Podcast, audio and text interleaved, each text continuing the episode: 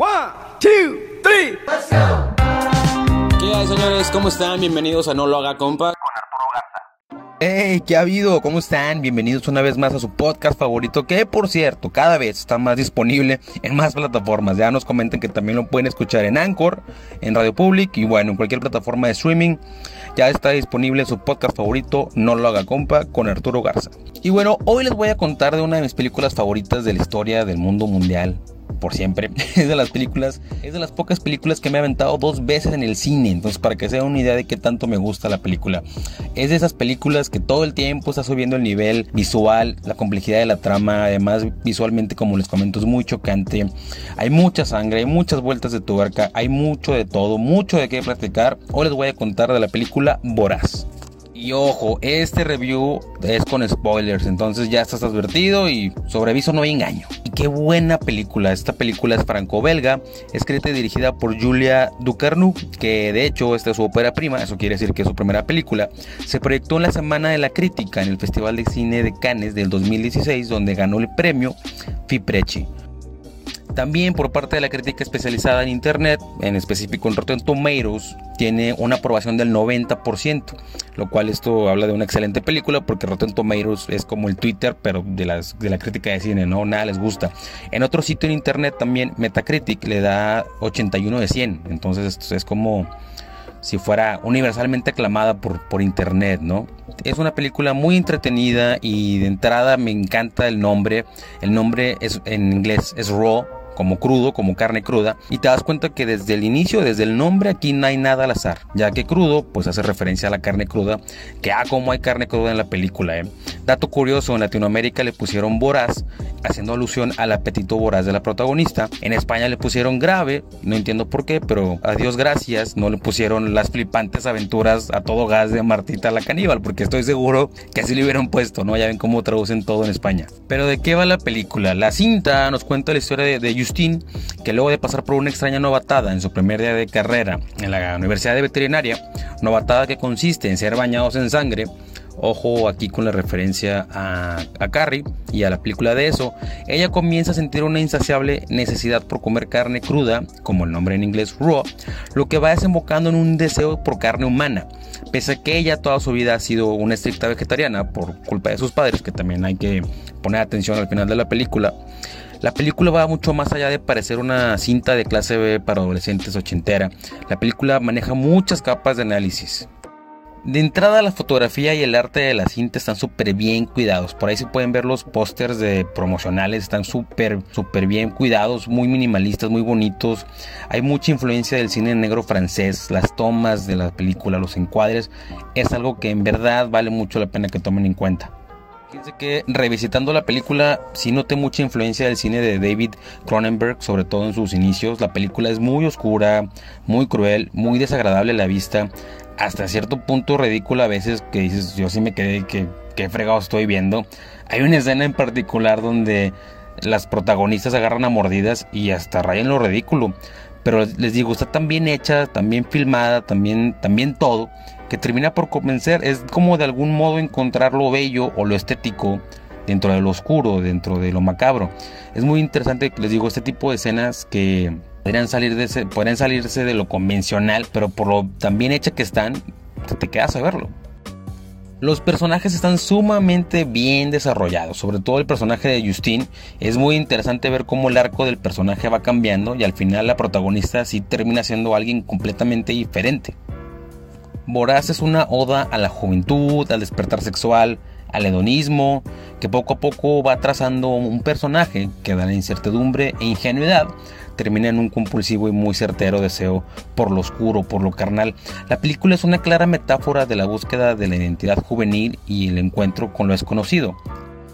Pero sí, eso sí, no recomiendo que se vea la película comiendo porque sí pues sí, hay escenas medio fuertes, la verdad. Pero bueno, hablando del canibalismo, la película toma este tema y lo desarrolla simbólicamente, ya que en el fondo habla de la exploración de la sexualidad femenina. No es como en películas como Holocausto Caníbal que simplemente te presentan escenas chocantes nada más porque sí. Aquí hay un trasfondo, aquí hay algo que te quieren contar más allá de, de la sangre y la carne. Hay dos referencias que me gustaron mucho, dos analogías. Una es la de que comparan la película con el cuadro de Saturno devorando a su hijo, la cual en cierta parte pues Justin también termina comiéndose a un familiar termina agarrando a mordidas a su hermana. Les digo, está increíble, está muy padre la película, está increíble. Así como, como Saturno pues, come a su hijo, ¿no? La otra es la, la del cuento de Caperucita Roja, la cual es también una alegoría o una analogía sobre los peligros del despertar sexual en la juventud. Retomando lo que les comentaba de que aquí en la película no hay nada al azar, la música también tiene un porqué muy importante dentro de la cinta, sobre todo en dos escenas en particular que debido a la música le otorgan transmitir, logran transmitir de forma muy particular lo que la directora quiere contar. La primera es cuando Justin se está alistando para ir a una fiesta y de fondo suena del grupo Ortiz. Eh, la canción, ahí despensa el francés porque es un grupo francés. La canción se llama Plus Puts que Tuts les Puts. la cual literalmente es una canción que habla de sexo, drogas y rock and roll. Y bueno, pues Justin en esa escena se estaba preparando para, pues para el sexo, las drogas y el rock and roll. Y bueno, me acordé cuando uno se alistaba para también ese tipo de cosas y pues no había pandemia, ¿verdad? Pero bueno. la otra canción, la cual se volvió una de mis favoritas, no solo del soundtrack de la película, sino de, la vida en general, es la canción que se llama Ma che freddo fa, que significa en italiano que frío hace, del grupo Nada. Esta canción es una balada italiana que por cierto en el soundtrack hay mucho de este, de este género, el, cual creo que le da un cierto aire tarantinesco a la película. En fin, la letra de esta canción es como de sentirse solo o sin calor y eso es justamente lo que Justin está sintiendo cuando pasa, cuando suena esta canción en la cinta. Fíjense que cuando se estrenó la película fue por allá de la Semana Santa de 2016, entonces, pues qué interesante, ¿no? Si vemos que en el catolicismo también comemos el cuerpo de Cristo y aquí en esta película a cómo se comen los unos a los otros, este es muy interesante ese ese detalle, ¿no? También creo que vale mucho la pena resaltar la excelente fuerza de la actriz protagónica eh, Garnice Marillier, quien interpreta a Justin de una forma muy muy muy impresionante cómo es que desciende casi casi a un inframundo de escenas que de verdad pues te van a hacer que estés viendo la película constantemente.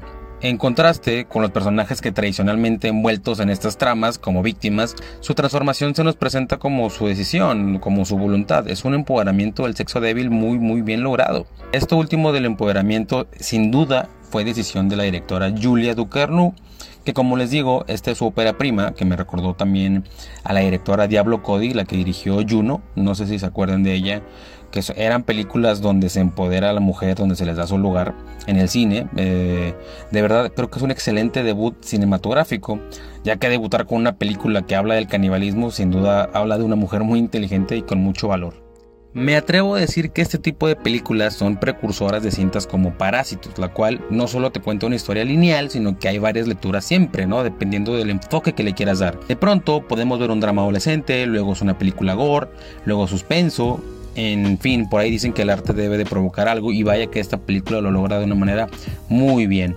La película es muy dinámica, muy rápida y sin embargo se toma su tiempo para contarnos la historia y el final es de lo mejor con el papá de Justin revelando que la mamá es la culpable de que todos sean caníbales es como te vuela la cabeza, ¿no? Creo que ni la Rosa de Guadalupe tiene tan interesantes este, vueltas de tuerca, en serio vale mucho la pena que la vean. Hay una lectura que dice que en el fondo todos somos unos monstruos, lo cual creo que a veces tiene razón y Boraz te lo cuenta de una excelente y muy bella manera. Y ahora te voy a contar tres curiosidades de la película Boraz. El primer dato curioso que te voy a contar es que el crítico de cine David Fear de la revista Rolling Stone asegura que esta es probablemente una de las mejores películas de terror de la década pasada. Por otro lado, el crítico de cine Mark Kermode le otorgó a Raw el título de la mejor película del 2017. El segundo dato interesante que te voy a contar es que había muchos rumores de que la gente vomitaba de la impresión de algunas escenas, lo cual simplemente fue parte de la propaganda para el Festival de Cine de Toronto, donde supuestamente personas de, del personal médico tuvieron que entrar a, a, sacar personas que estaban convulsionándose. Eso es mentira, pero bueno, así como ellos le hicieron, aquí también vamos a decir que dos personas se convulsionaron durante la producción de este podcast. El último dato interesante es que hay una escena donde los protagonistas literalmente tienen que gatear como animales. Es una referencia, es un homenaje a la película de terror La Masacre de Texas de 1974. Boraz es una galocompa a medias, ya que no es un cine para todos, sin embargo vale mucho la pena si se quiere salir un poco de la rutina y de ver lo que siempre se proyecta en las pantallas grandes, ¿no? Y de, pues más populares. Y de calificación le ponemos 8.5 mordidas de 10. Voraz nos recuerda que existe la belleza en todos los aspectos de la vida, inclusive hasta los más macabros u oscuros de nuestro propio ser. Que lo importante al final de este viaje es encontrar un balance entre nuestros demonios y nuestros ángeles, que la sangre nos une, que no existe el sexo débil y que hay que tener un estómago fuerte, con muchas agallas para poder enfrentar esto que llamamos vida. Gracias a ustedes por llegar hasta aquí. Nos vemos, nos escuchamos en el siguiente episodio de No lo haga compa con Arturo Garza.